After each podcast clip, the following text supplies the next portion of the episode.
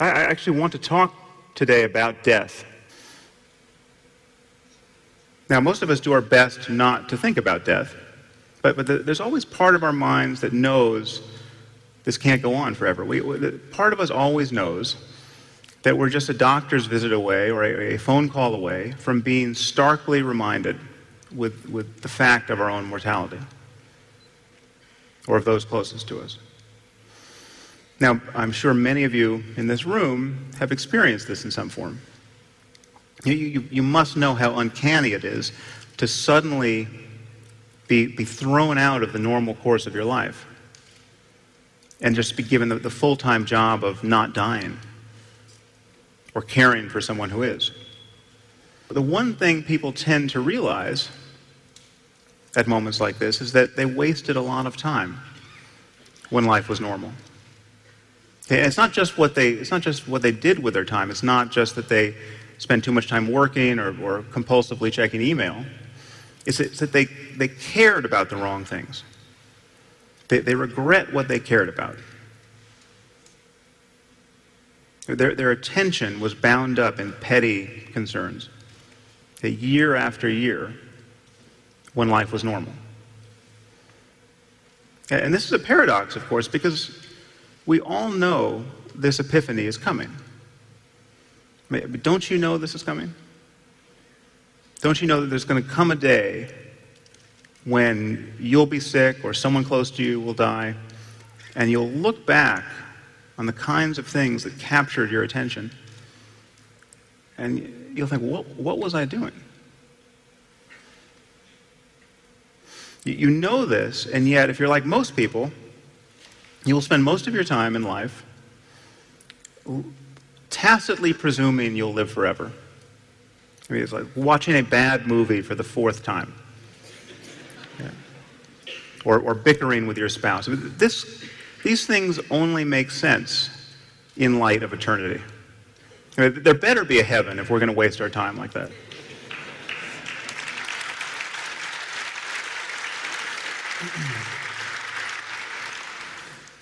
So, so unlike religious people, we atheists really have a good reason to make the most of life, to make the most of the present moment.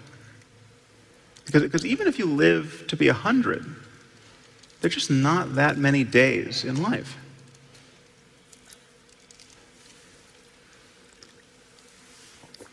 So, what, what is the point of life? Is, is, anything sacred? Does, such a question even make sense? This is what religious people are worried about. And I think these questions do make sense, and, and there are answers to them. But the answers are not a matter of getting more information. Uh, the answer is a change in attitude. There are ways of experiencing life as sacred without, without believing anything, and certainly without believing anything on insufficient evidence. Okay? There are ways to, to really live in the present moment. What, what's the alternative? It is always now. However much you feel you may need to plan for the future, to anticipate it, to mitigate risks, the reality of your life is now. Now, that this may sound trite. This may sound perilously close to, to what Dan called deepity in his talk.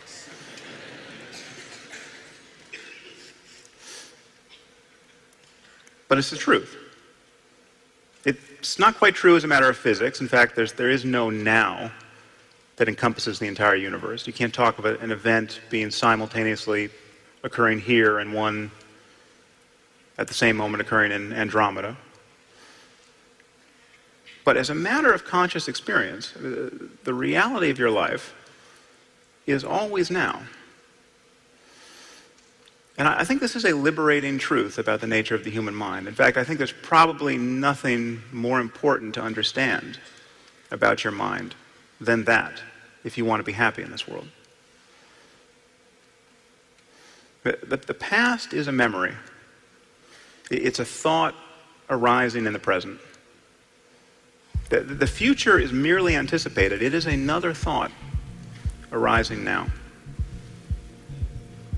Okay, what, what we truly have is this moment and this. And, and we spend most of our lives forgetting this truth, repudiating it, fleeing it, overlooking it. And, and the, the horror is that we succeed.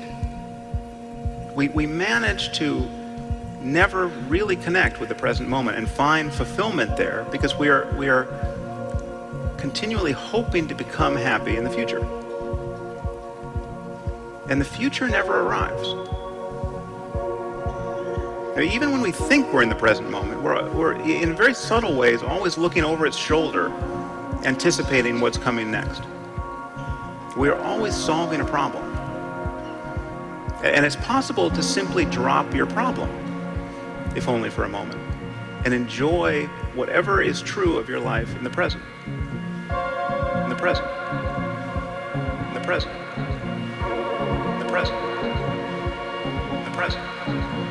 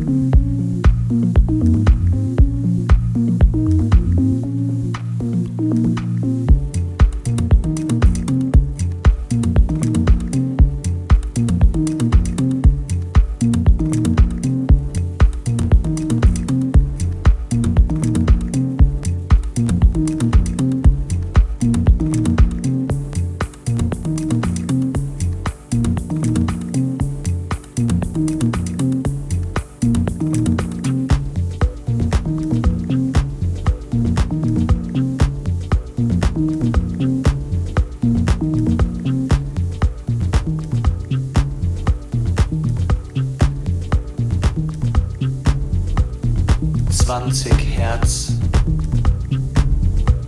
und ich bin meine Maschine.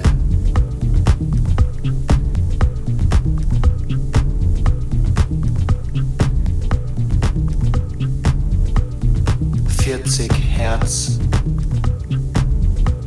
und ich bin meine Maschine.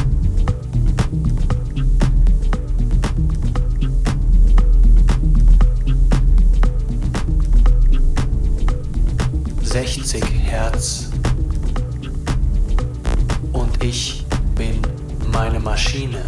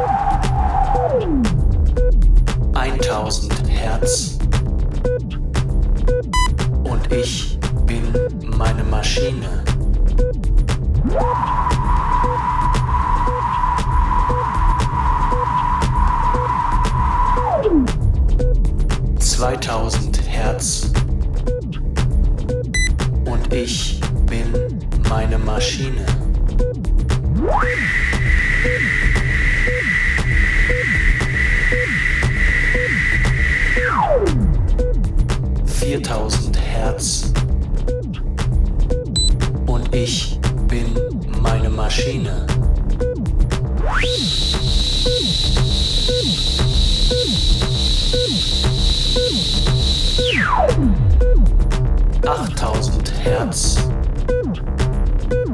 Und ich bin meine Maschine.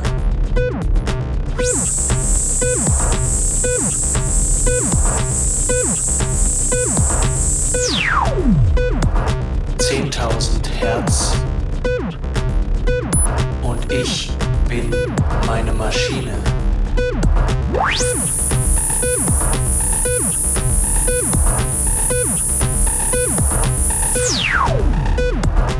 20.000 Hertz. Und ich bin meine Maschine.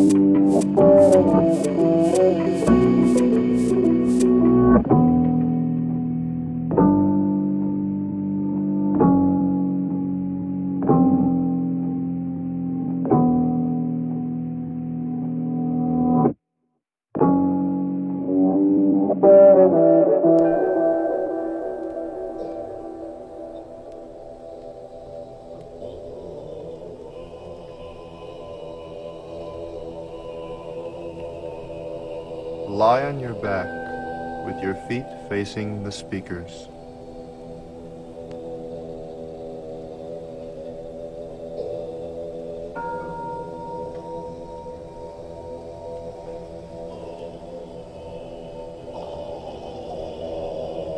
Let your head be pillowed in your hands, with your head resting on the palm of your left hand.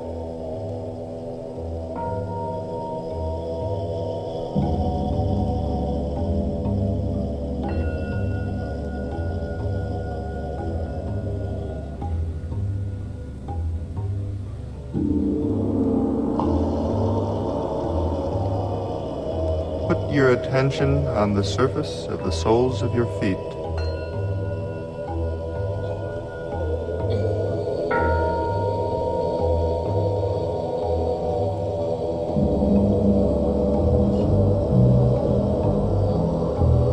Feel as if the music is entering your body through your feet.